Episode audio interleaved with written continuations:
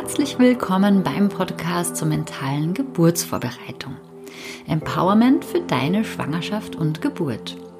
Schön, dass du heute wieder eingeschaltet hast. Mein Name ist Nives Haag. Ich bin Hypnobirthing-Trainerin und Mama und ich unterstütze Schwangere dabei, sich auf eine positive und bestärkende Geburt vorzubereiten. Heute habe ich Kerstin Elvers von der Mütterpflege Hamburg zu Gast. Kerstin arbeitet für und mit Frauen wirklich mit Leib und Seele und sie erzählt uns heute im Interview, was eine Mütterpflegerin macht und wie sie auch dich in deinem Mama-Alltag unterstützen kann. Außerdem ist Kerstin unter anderem auch Dula und Mama von drei Kindern und inzwischen sogar Oma. Das heißt, sie hat wirklich sehr viel Erfahrung auf dem ganzen Gebiet rund um das Mama-Sein. Und sie lässt uns heute ein wenig daran teilhaben. Ich wünsche dir ganz viel Freude beim Interview mit Kerstin Elvers.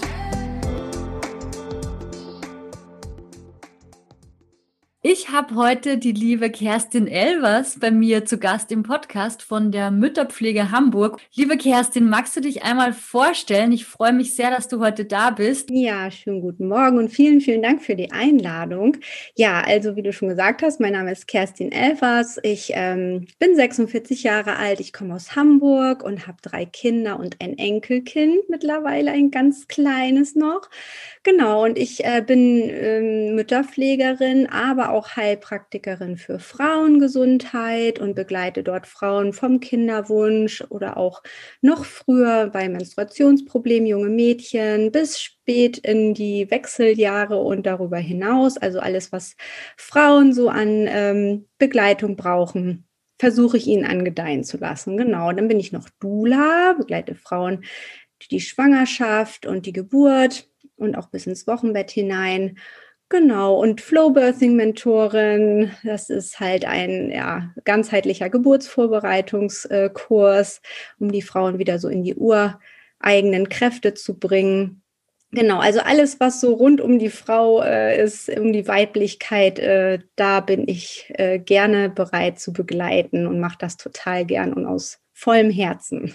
Ja, total schön. Das merkt man auch wirklich, wenn man auf deiner Website unterwegs ist, dass du dafür brennst und lebst, mit den Frauen zu arbeiten, dass so die Themen rund um die Weiblichkeit, alles, was so eine Frau im Laufe ihres Lebens begleiten könnte, ähm, da hast du fast immer irgendwie was zu bieten in, in fast jedem Lebensabschnitt, würde ich fast sagen. Und total schön, dass du mit 46 schon Oma bist. Ja. freue ich mich auch total drüber. Das ist eben der Vorteil, wenn man selber früh anfängt und das irgendwie auch so weitergibt. Und meine Tochter wollte auch so gerne Frühmama werden. Und somit habe ich natürlich noch sehr viel von meinem Enkelchen und bin noch nicht so gebrechlich. Schön, ja. Wie bist du überhaupt zu dem allem gekommen? War das für dich schon von Anfang an klar, so in deiner Jugend, dass du mal später mit Frauen arbeiten willst? Oder wie hat sich das ergeben, diese Leidenschaft? Ähm, eigentlich noch nicht so ganz früh. Es kam bei mir genau wie, glaube ich, bei fast allen meinen Kolleginnen ähm, selber mit meinen eigenen Kindern, dass ich halt gemerkt habe, also ich habe halt ähm, meine beiden großen Kinder, hatte ich zwei unterschiedliche Geburten. Die erste war sehr ähm, fremdbestimmt, ähm, sehr viel Alleinsein äh, unter der Geburt oder nicht wahrgenommen werden und ähm, ja, nicht gehört werden und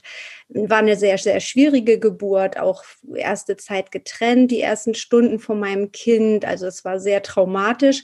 Und die zweite Geburt war total schön. Zwar auch in einer Klinik, aber sehr selbstbestimmt. Und ähm, da war eben einfach alles genau anders. Und dann habe ich mich langsam damit beschäftigt. Natürlich so mit den Kindern, Naturheilkunde, so bin ich erstmal darauf gekommen. Und irgendwann ging das über zur Geburt. Dann habe ich ähm, ja mich ständig belesen, alles, was ich in die Finger bekommen bekommen habe. Hebamme war ähm, im Raum, aber das ähm, war damals überhaupt nicht möglich mit zwei kleinen Kindern, Vollzeit, äh, womöglich noch in einer anderen Stadt. Ja, und dann bin ich irgendwann auf, auf ja, den Beruf der Dula gestoßen. Ich glaube, da gab es hier in Deutschland wirklich keine Handvoll Dulas und auch nur eine Ausbildungsstelle, die nur alle zwei Jahre ausgebildet hat. Und äh, das war gerade angefangen und ich konnte da nicht mehr einsteigen. Und dann habe ich erstmal die Heilpraktikerin ähm, gemacht. Und aber das ist nie aus meinem Kopf gegangen. Und auch während der Heilpraktikerausbildung habe ich eigentlich immer auf diesen Frauenbereich mich so spezialisiert. Und das hat mich einfach am meisten interessiert. Und so hat sich das nach und nach aufgebaut. Je, ja, je mehr Jahre ins Land gegangen sind, desto mehr ja, bin ich einfach so in diese weibliche Sache reingerutscht. Ne? Und, und immer weiter habe ich mich dort fortgebildet, alles Mögliche gelesen und ja, dann hat sich natürlich auch ein ziemlich großer Wissensschatz angesammelt. Und irgendwann bin ich dann auch über die Mütterpflege gestolpert und da war die Dula dann sozusagen mit integriert. Also wir haben auch sehr, sehr viel ähm, halt über Geburten gelernt, Schwangerschaft und Wochenbett. Und das ging ein ganzes Jahr lang und somit hatte ich beides in einem vereint und ja, also mein Wissen war da schon ziemlich groß, weil ich mich schon jahrelang damit beschäftigt hatte, aber es hat noch mal so den letzten Feinschliff gegeben und ja, jetzt fühle ich mich ziemlich gut vorbereitet in dem Thema. Man kann zwar immer noch was dazulernen und es gibt, tausend Sachen, die mich noch interessieren, die dazu passen, aber man lernt ja nie aus und das ist auch gut so. Ja. Und seit wann bist du Mütterpflegerin und Dula? Also äh, seit 2018 ähm, regulär, aber ich, also als Dula habe ich schon äh, ja, länger begleitet als freie Dula und ich bezeichne mich jetzt halt auch immer noch als freie Dula. Also das mache ich schon lange in der Familie, im Freundeskreis und äh, aber richtig offiziell seit 2018, 19 so. Mhm. Okay.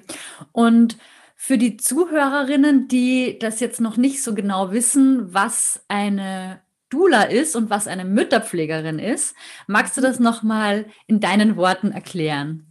Ja, also eine Dula ist eine mentale Geburtsbegleiterin. Also wir unterstützen die Frauen ähm, mental. Wir dürfen natürlich keine medizinischen Handlungen durchführen und keine medizinischen Diagnosen stellen, keine Untersuchungen äh, bei den Frauen äh, ja vollziehen, sondern das ist alles den Hebammen überlassen.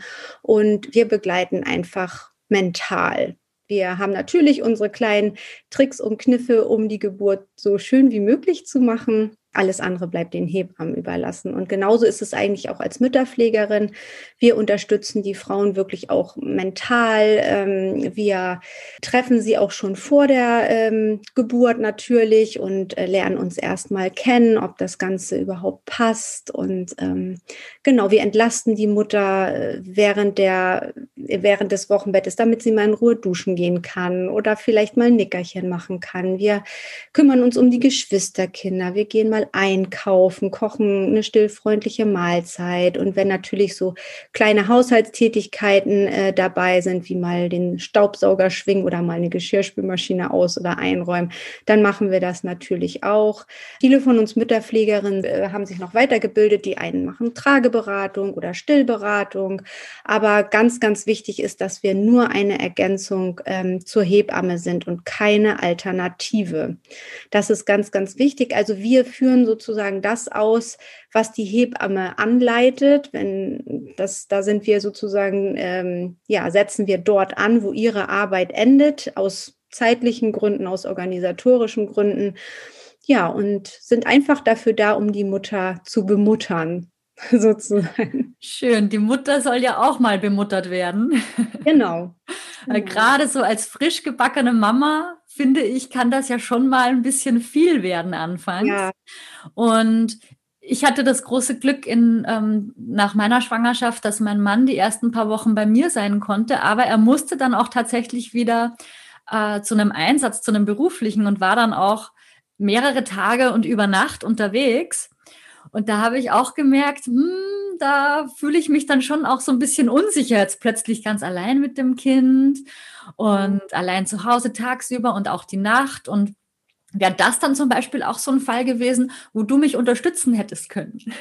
Genau, das stimmt. Also wir haben halt ganz oft dann Frauen, wo die entweder keinen Partner haben oder der beruflich ebenso als Lehrer, da kann man auch nicht immer Urlaub nehmen oder wenn man irgendwie selbstständig ist oder es gibt ja tausend Gründe, weswegen der Mann nicht zu Hause bleiben kann die erste Zeit. Und auch wenn er zu Hause ist und die Mutter sich das gönnen möchte, es ist immer noch ein Unterschied, ob man ähm, mit einer Frau gewisse Dinge bespricht, die einem auf der Seele liegen, ähm, weil weil wir halt einfach ja meistens auch selber schon Kinder geboren haben, uns gut da reinversetzen können und eben auch so direkt auf einen neugeborenen Haushalt auch ähm, ausgebildet wurden, dass wir auch die Ängste, Sorgen und Wünsche der Mutter einfach kennen und äh, da vielleicht doch ein bisschen einfühlsamer sind als der Partner, der ja auch in eine neue Situation hineingeboren wird mit, mit diesem neuen ja, Kind.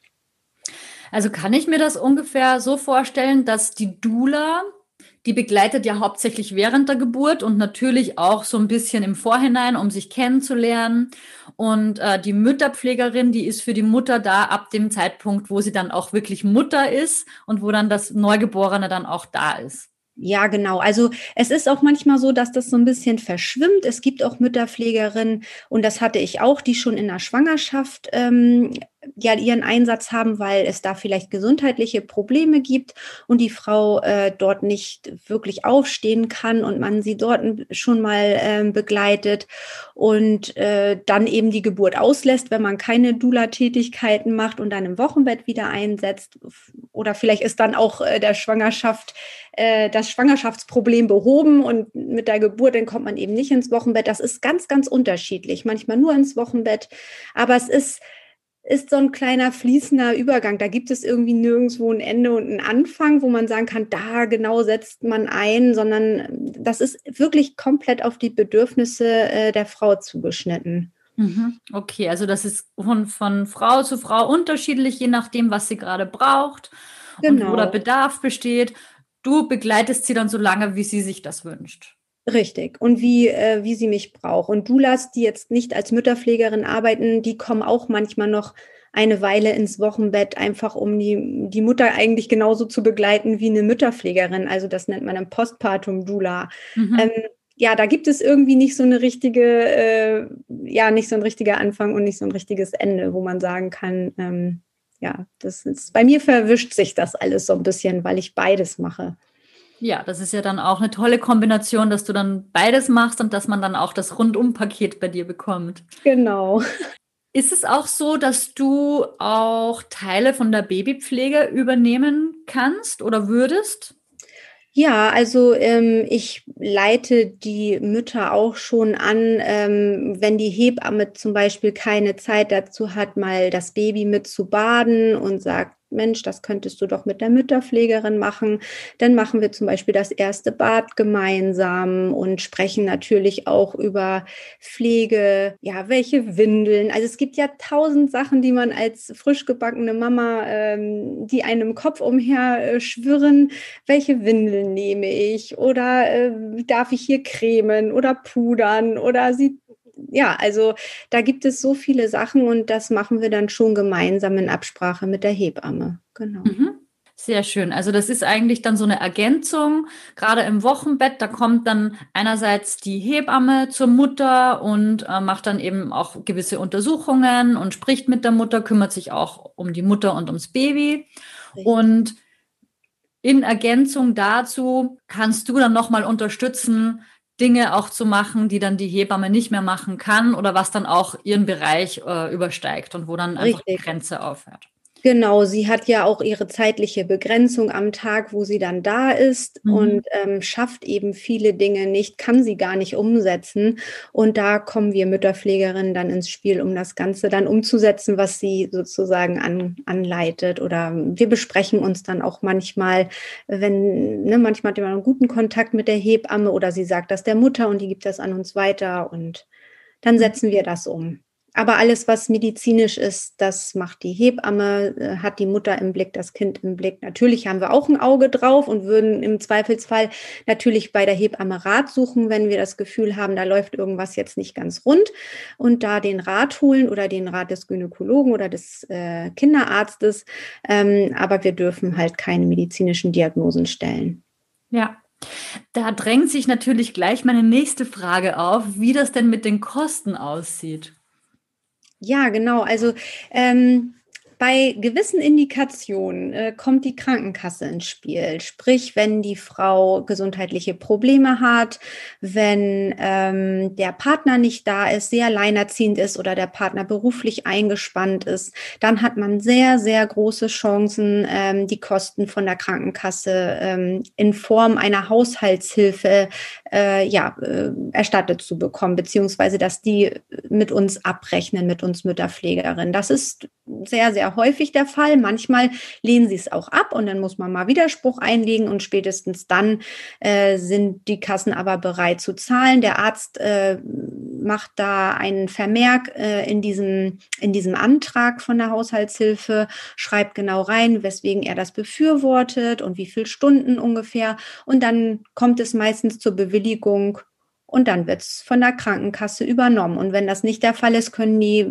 Eltern oder die Frau kann natürlich auch das als Privatleistung buchen.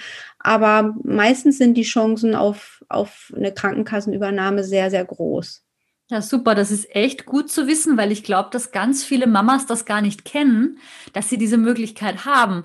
Also ich höre wirklich so oft von frisch gebackenen Mamas, dass sie am Anfang einfach auch überfordert waren mit all den neuen Tätigkeiten. Also wenn man jetzt vielleicht nicht gerade das von der eigenen Mutter mitbekommen hat und gelernt hat, dann weiß dann gar nicht, wie man damit zurechtkommt. Und wenn es da eine Unterstützung in Form einer Mütterpflegerin gibt, die dann sogar noch von der Kasse bezahlt wird, das finde ich ist eine sehr wertvolle Information für die Mütter, dass sie einfach wissen, sie können sich da Hilfe suchen und das wird in vielen Fällen sogar bezahlt von der Kasse. Ja, genau. Also oft sind die äh, jungen oder die frisch gebackenen Mütter halt total überfordert, einfach diesen Alltag mit dem äh, mit dem Baby auf einmal so äh, zu bewältigen. Und und sie sehen dann oft nur äh, Frauen, wo das alles schon rund läuft, aber die mussten sich das natürlich auch erarbeiten und irgendwie äh, erstmal organisieren. Und die Familie muss sich einfach erstmal neu finden. Und da sind kommen wir auch ins Spiel und können auch bei der organisatorischen Aufgabe da äh, so ein bisschen unter die Arme greifen, damit man nachher, wenn man dort nicht mehr tätig ist, damit das mit der Familie dann auch so läuft, wie die Familie sich das vorstellt und sagt, okay, jetzt haben wir alles soweit integriert, jetzt kommen wir gut alleine zurecht. Und genau, das ist eine, ein wundervoller Einsatz, den man dann machen kann. Und wenn die wenn die Frauen dann sagen, schön, dass du da warst, jetzt äh, schaffe ich es auch alleine. Das wäre ganz toll, wenn, wenn viele das wüssten, dass das funktioniert und dass das möglich ist. Ne? Und ich glaube auch, dass die seelische Unterstützung nicht zu vernachlässigen ist. Also nicht nur, dass du mir dann hilfst in dem Fall, ähm, den Alltag besser zu bewältigen, sondern dass ich auch jemanden habe, mit dem ich sprechen kann. Ja, das ist auch der größte Punkt tatsächlich, ähm, die Gespräche. All Fragen, Unsicherheiten, Ängste. Das ist wirklich sowohl in der Schwangerschaft noch als auch nachher im Wochenbett, dass die Frauen wirklich so viel Unsicherheiten haben. Ja, und da sind wir wirklich gute Gesprächspartner, weil ja, wir alle Mütter sind und da gut helfen können und das auch verstehen. Ja, das finde ich so wertvoll und so schön, weil gerade auch, also zum Beispiel in der Schwangerschaft, ähm, der Gynäkologe hat ja immer nur fünf bis zehn, maximal 15 Minuten Zeit für eine Untersuchung. Der macht dann natürlich die ganzen medizinischen Dinge, aber dass man jetzt so wirklich mal seine Ängste und Sorgen bespricht, was einem so am Herzen liegt, dafür bleibt halt meistens keine Zeit. Und das ist aber das, was gerade bei einer Erstgebärenden einfach ganz wichtig ist, dass die jemanden hat, dem sie sich anvertrauen kann und ein, einfach eine andere Frau, mit der man dann wirklich sich austauschen kann und von deren Erfahrung man auch profitieren kann. Ja, genau. Es fehlt halt dieses Netzwerk ganz häufig. Also früher ja, wo, wo einfach die Frauen äh, das Dorf um sich rum hatten mit den äh, Großmüttern, Müttern, äh, Schwestern und anderen Frauen, die einfach ja das übernommen haben, das, was wir jetzt gerade machen. Häufig wohnen die Familien weit auseinander oder der Altersunterschied ist einfach so groß, dass es da ja schon sehr deutliche Unterschiede gibt, was die Eltern oder Großeltern, wenn es überhaupt noch Großeltern gibt, da anraten. Und da ist es schon wirklich wertvoll, sich ein Netzwerk zu bauen, ähm, ja, aus, aus Frauen, die die das alles schon mal durchgemacht haben und die einem da wirklich gute Tipps und ja, und einfach ein offenes Ohr haben für die Ängste und Sorgen. Genau, auch einfach mal zuhören. Das alleine ist schon so viel wert. Auf jeden Fall. Und wenn jetzt eine Frau, zum Beispiel eine Zuhörerin jetzt sagt, ach Mensch, ich möchte gerne mit der Kerstin zusammenarbeiten, wie wären da jetzt die ersten Schritte? Wie geht man vor, wenn man Interesse daran hat, mit dir als Mütterpflegerin zusammenzuarbeiten? Genau, also es ist ähnlich wie bei, wenn man eine Hebamme sucht. Äh, man sollte sich schon möglichst frühzeitig um eine Mütterpflegerin kümmern. Allerdings gibt es auch ja, gibt es auch da immer die Chance, äh, kurzfristig einfach nachzufragen. Manchmal springen Frauen auch ab oder sie ziehen um oder wie auch immer und dann wird da doch noch mal ein Plätzchen frei. Ähm, auf meinem äh, Netzwerk, da sind ja auch Mütterpflegerinnen in verschiedener Regionen drauf hier in Hamburg oder auch Umgebung. Äh, da kann man erstmal gucken, wer ist in meiner Region und äh, ja, schreibt dann äh, sozusagen die jeweilige Mütterpflegerin an. Und dann ja, wird man sich erstmal zu einem telefonischen äh, ja, Treffen verabreden, erstmal kurz äh, absprechen, worum geht es, wann ist der Entbindungstermin und ähm, was ja, hast du dir so vorgestellt, wie ist deine familiäre Situation? Und dann trifft man sich meistens äh, persönlich einmal um zu gucken, passt man zueinander und ähm, ist das alles ja so, wie man sich das vorstellt? Wie ist das mit den Kosten? Das ist meistens auch wirklich ein ganz frühes Thema. Gibt es überhaupt die Möglichkeit, die Krankenkasse dazu äh, zu bewegen, die Kosten zu übernehmen? Und dann ähm, ja, wartet man gemeinsam auf die Geburt ne? und trifft sich vielleicht so zweimal vorher oder spricht zwischendurch am Telefon miteinander, um so ein Vertrauensverhältnis aufzubauen. Mhm. Und ähm, ab dem Zeitpunkt der Geburt, also würdest du dann schon ab Tag eins ähm, nach der Geburt dann zu der Frau nach Hause kommen? Ja, kommt drauf an. Wenn sie natürlich in der Klinik ist, dann warten wir erstmal ab, ähm, wann sie nach Hause kommt. Und meistens dann ab dem Tag danach, wenn nicht gerade die Hebamme dann kommt und es alles zu viel ist. Also das besprechen wir dann individuell, wenn sie eine Hausgeburt hatte oder eine Haus also eine Geburt im Geburtshaus, dann kommt sie ja ambulant nach Hause oder manchmal auch aus der Klinik. Dann besprechen wir das auch ähm, mit der Hebamme, weil natürlich nicht alle gleichzeitig da sein sollten. Und dann komme ich ab da, wo sie mich braucht. Mhm. Okay, ja. du hattest ja auch erwähnt, dass du die Mütterpflege Hamburg gegründet hast. Was kann man sich darunter genau. vorstellen? Ja, mir war es halt wichtig, ähm, ja, Mütterpflegerinnen zu vereinen, äh, egal wo sie die Ausbildung gemacht haben, weil wir ja alle das gleiche Ziel haben, und zwar die, die Familien zu unterstützen. Und da habe ich mir gedacht, ich kenne halt auch so viele Frauen, die Mütterpflegerinnen sind, die eben äh, ja, hier die Ausbildung und dort die Ausbildung gemacht haben. Und ich hatte gedacht, ich vereine die mal auf eine Seite und das, die ist auch offen für alle Mütterpflegerinnen. Also wenn da noch die ein oder andere ist, die da gerne noch mit rauf äh, möchte auf das, äh, auf die Netzwerkseite, die kann sich gerne bei mir melden. Sicherlich verlinkst du das ja nochmal irgendwie in der Infobox. Na klar. Ähm, genau, und das war mir halt wichtig, dass da auch nochmal draufsteht, ja, welche Frau noch besondere Qualifikationen mitbringt, zum Beispiel IBCLC, äh, Stillberatung oder Trageberatung oder wie bei mir die Heilpraktik oder Flowbirthing. Jeder bringt ja noch irgendwas ähm, Spezielles mit und wir haben auch oft unterschiedliche Regionen, in denen wir arbeiten. Wir unterstützen uns aber auch in Krankheitsfällen. Das war mir auch besonders wichtig.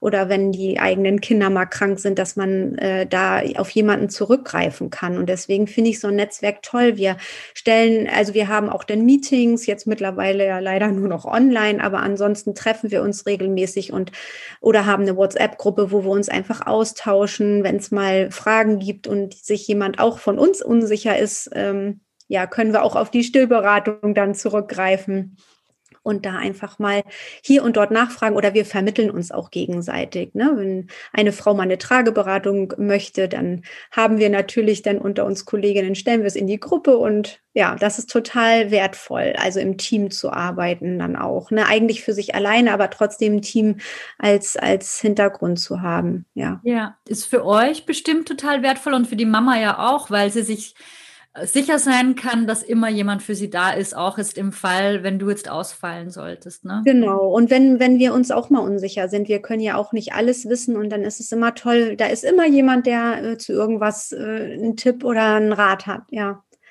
Bist du prinzipiell auch in der Corona-Situation jetzt für die Mamas da? Ja, auf jeden Fall. Also jetzt während Corona können wir auf jeden Fall auch eins zu eins natürlich ins Wochenbett kommen, müssen natürlich ganz mm, normal auch die Hygienestandards einhalten mit Maske. Und genau, als Dula ist es ein bisschen schwieriger. Bei Klinikgeburten dürfen wir ja momentan nicht mit dabei sein, aber wir können die Frauen natürlich trotzdem ähm, unterstützen telefonisch oder eben online oder auch mal in eins zu eins Betreuung, solange es noch nicht in, in die Klinik geht. Das ist alles möglich. Genau. Ja.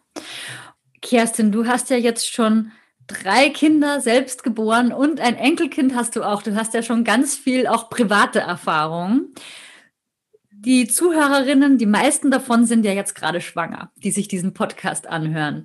Hast du für die Schwangeren, die jetzt zuhören, so einen ultimativen Tipp aus deinem Erfahrungsschatz, aus deinen ähm, drei Schwangerschaften, die du selbst schon erlebt hast? Was ist da so dein, dein Tipp an die Schwangeren? Ja, auf jeden Fall äh, frühzeitig sich um eine Hebamme oder eine Mütterpflegerin oder beides am besten natürlich noch zu bemühen äh, Geburtsvorbereitung zu betreiben, äh, wirklich Ängste, Unsicherheiten ausräumen, Fragen stellen, wenn Fragen da sind, weil nur durch, ja, indem man Unsicherheiten ausräumt, kann Sicherheit halt entstehen. Ähm, Entspannungstechniken lernen, wirklich Hypnose, Trance, Meditation, ähm, Atemübungen hilft einem wahnsinnig gut nachher ähm, in der Geburt. Und ja, man sollte sich einfach supporten lassen, sage ich einfach. Äh, lasst euch supporten in dieser wichtigsten und und mächtigsten und magischsten Zeit ähm, ja eures Lebens wahrscheinlich und baut euch ein Netzwerk auf. Das ist halt ja, das ist super super wichtig äh, und denkt nicht, dass ihr alleine seid. Ihr schafft das genauso wie jede andere Frau und da ist ein Netzwerk wirklich super wichtig.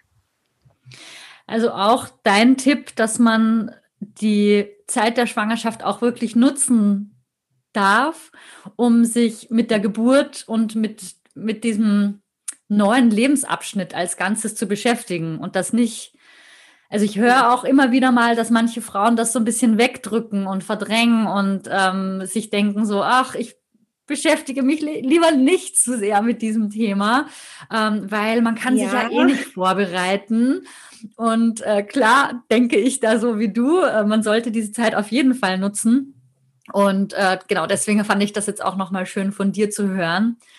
Aus genau, deiner Erfahrung. Wichtig ist halt, dass man sich nicht mit, äh, also ich, nicht zu verwechseln mit, ich google wirklich alles, was mir unter die Finger kommt, sondern dass man das eben in positive, äh, ja, also dass man das positiv nutzt. Also keine äh, Horrorgeschichten erzählen lassen oder Horrorgeschichten lesen, kann man ja überall zuhauf in den blumigsten Ausführungen, sondern ich meine positive, äh, wirklich positive Vorbereitung, Affirmationen, ähm, sich das wirklich ähm, ja, schön machen, visualisieren, die eigene Geburt, äh, wie man sich das vorstellt, aufschreiben, Post-its überall hinkleben. Also wirklich positiv damit beschäftigen, natürlich aber auch wissen, was passieren kann. Aber das sollte natürlich nicht äh, vorrangig sein, so dass es ständig im, im Kopf herumspukt. Aufklärung ist halt super wichtig, aber sehr viel positive Geburtsvorbereitung und Gedankenhygiene, wie man das so schön nennt, betreiben. Ja,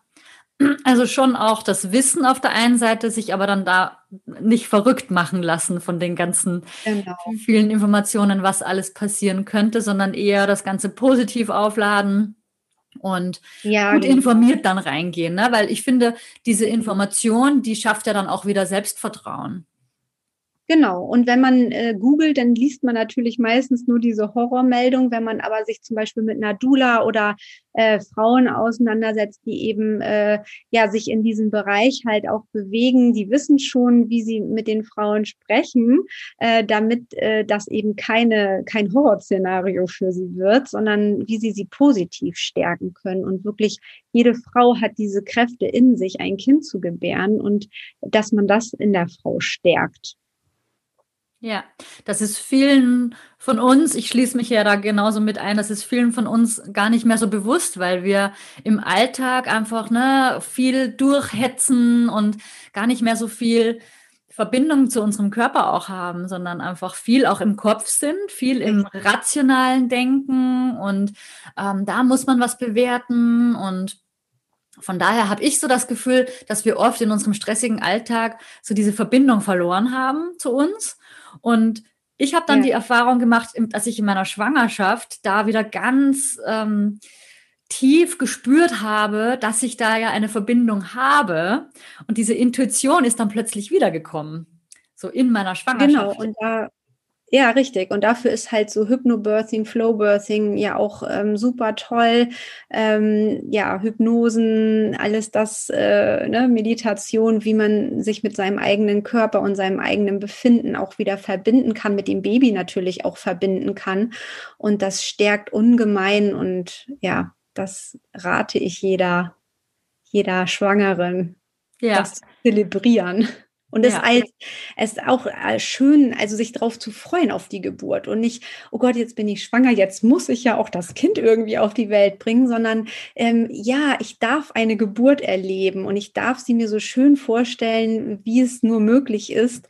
Ähm, ja, dass man das nicht, äh, ja, viele haben dann ja auch noch so von den Eltern oder Großeltern, oh Gott, und die Geburt und da musst du durch und diese ganzen schrecklichen Glaubenssätze, die sich da irgendwo festgesetzt haben, dass man da versucht, äh, das Ganze positiv umzuwandeln. Ja, ja, stimmt. Und da sind wir natürlich, äh, ja, darauf ja, vorbereitet. Damit haben wir uns in unseren Berufen halt beschäftigt, das Ganze in, in positive Energie umzuwandeln. Ja, und auch, wie du gesagt hast, das zu zelebrieren, das finde ich auch einen, äh, ein schönes Bild. Äh, ich habe auch mal vor kurzem mit einer Freundin drüber gesprochen, die ähm, gesagt hat, ja, Männer können ja keine Kinder bekommen. Und ich, ich habe das so als Vorteil für uns Frauen gesehen, dass wir das erleben dürfen. Also das ist ja, ja so ein zusätzlicher Benefit, so ja. wie so eine Superkraft, die wir haben, ja. dass wir einfach dieses Privileg haben, eine Schwangerschaft und eine Geburt erleben zu dürfen, was ich einfach total, also ich finde das wahnsinnig schön und das ja, das bleibt halt uns Frauen vorbehalten. Es ist ja, halt richtig. so. Und ich mache ja auch so Blessing Way Circles oder ah, eben ja. Blessing Way mit ein, also mit den Frauen alleine und ihren Freundinnen oder äh, weiblichen äh, Bezugspersonen. Und auch da, ähm, ja, versuchen wir die oder versuche ich die Frau oder mit einer Freundin mache ich das auch gerne zusammen, ähm, ja, darauf einfach einzustimmen, was sie für ein Geschenk in sich tragen, ein Kind gebären zu dürfen. Und dass das eben nicht dieses, oh Gott, ich muss es irgendwie auf die Welt bringen, sondern ja, ich darf eine Geburt erleben, ich darf ein Kind zur Welt bringen. Das ist super, super schön. Kann ja. ich auch nur jeder Frau ans Herz legen, mal ein Blessing Way ähm, ja, zu besuchen oder ja, sich schenken zu lassen oder so ein Circle zu besuchen mit anderen ja. Schwangeren das ist ganz, ganz toll. Einfach auch mal so einen Perspektivwechsel dann zu haben, ne? Ja.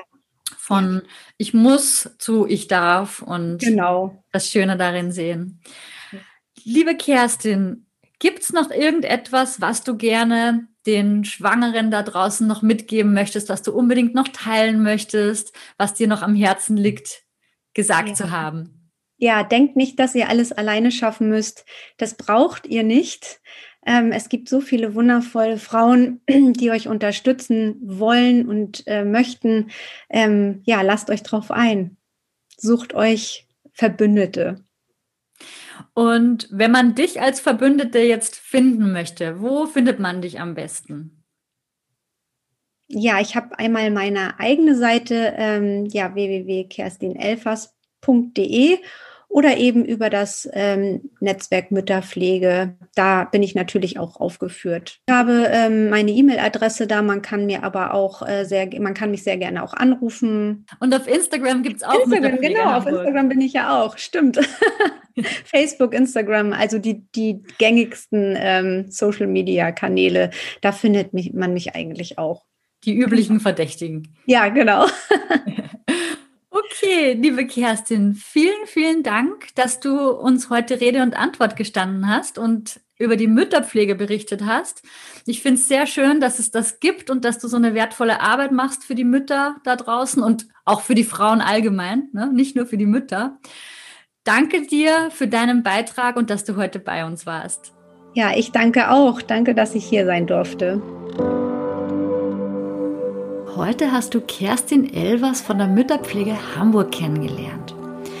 Du hast erfahren, dass eine Mütterpflegerin einerseits sehr wertvoll ist für Erstmamas, weil sie mit ihrer ganzen Erfahrung ein offenes Ohr für all deine Sorgen und Fragen rund um die Mutterschaft hat und somit auch sehr viele Unsicherheiten aus dem Weg räumen kann. Und auch wenn es schon größere Kinder gibt, dann kann die Mütterpflegerin eine sinnvolle Ergänzung zur Hebamme sein, um dich in deinem Mama-Alltag mit deinen Kindern zu unterstützen. Wenn du mich unterstützen möchtest, dann freue ich mich, wenn du diesen Podcast abonnierst, weiterempfiehlst, teilst und auch sehr gerne auf iTunes bewertest. Ansonsten freue ich mich, wenn wir uns beim nächsten Mal wieder hören und ich wünsche dir alles Gute, bis zum nächsten Mal und tschüss, deine Nieves von Mama by Nature.